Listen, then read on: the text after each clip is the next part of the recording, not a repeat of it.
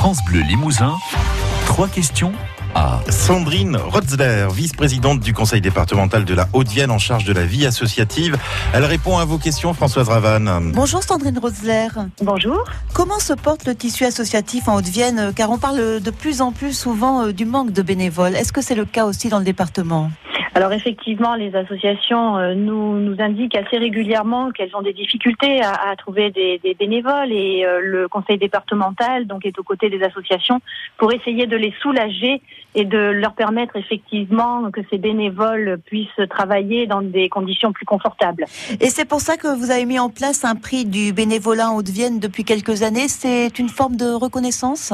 Oui, qui a été mis en place euh, exclusivement pour les associations sportives il y a quelques années et qui a été ouvert depuis deux ans maintenant euh, aux associations à caractère euh, social et culturel et également aux jeunes dirigeants.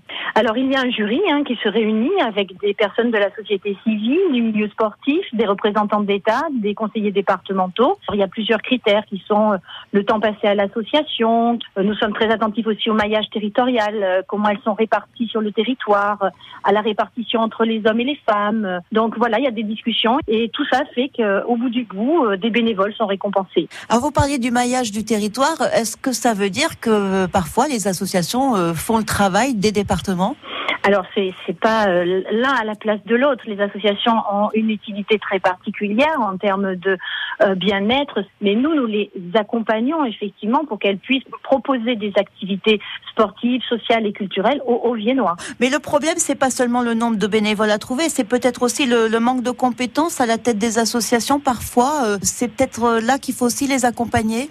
Alors, dans les subventions que nous attribuons, nous fléchons cette aide, notamment sur la formation des bénévoles. Donc, nous travaillons euh, avec, par exemple, le Comité départemental olympique et sportif, le CDOS, pour la mise en place de formation à l'attention de ces bénévoles. Et vous avez mis en place un espace de coworking. Qu'est-ce que c'est? Alors, tout à fait. Donc, cet espace va être ouvert euh, à la fin de l'année.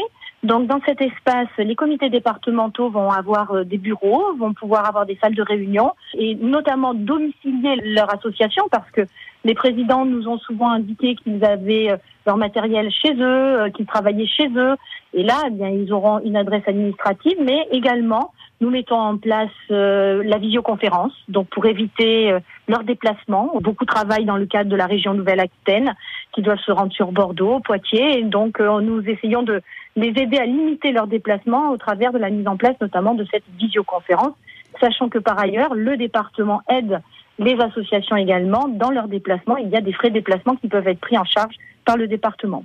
Mais on a entendu ces dernières années les associations dénoncer la, baisse des subventions euh, versées par les collectivités. C'est aussi le cas en Haute-Vienne pour nous, euh, nous sommes contraints aujourd'hui par des décisions, euh, on va dire gouvernementales, hein, qui, qui, nous obligent à ne pas dépasser un certain niveau de dépenses, ce qui fait que nous avons dû mettre en place une part variable selon les dépenses obligatoires que les départements ont, hein, les dépenses sociales qui sont le RSA, le handicap et l'aide aux personnes âgées, qui sont 80% de notre budget, donc 20% reste pour pour les autres aides. Et donc là, nous avons mis une part variable sur euh, ces subventions. Mais si toutefois les aides sociales n'atteignaient pas les 80% ou nous laissaient un peu de marge, nous reviendrons au niveau euh, classique des subventions que nous avons attribuées. Euh, l'aide aux associations ne se traduit pas uniquement par de l'aide financière, mais également par la mise en place d'équipements, euh, des choses toutes simples. Hein. Euh, euh, les bénévoles nous disent, eh bien quand on a besoin de bannières ou de matériel de communication, nous faisons en sorte de mettre dans nos maisons du département, qui elles aussi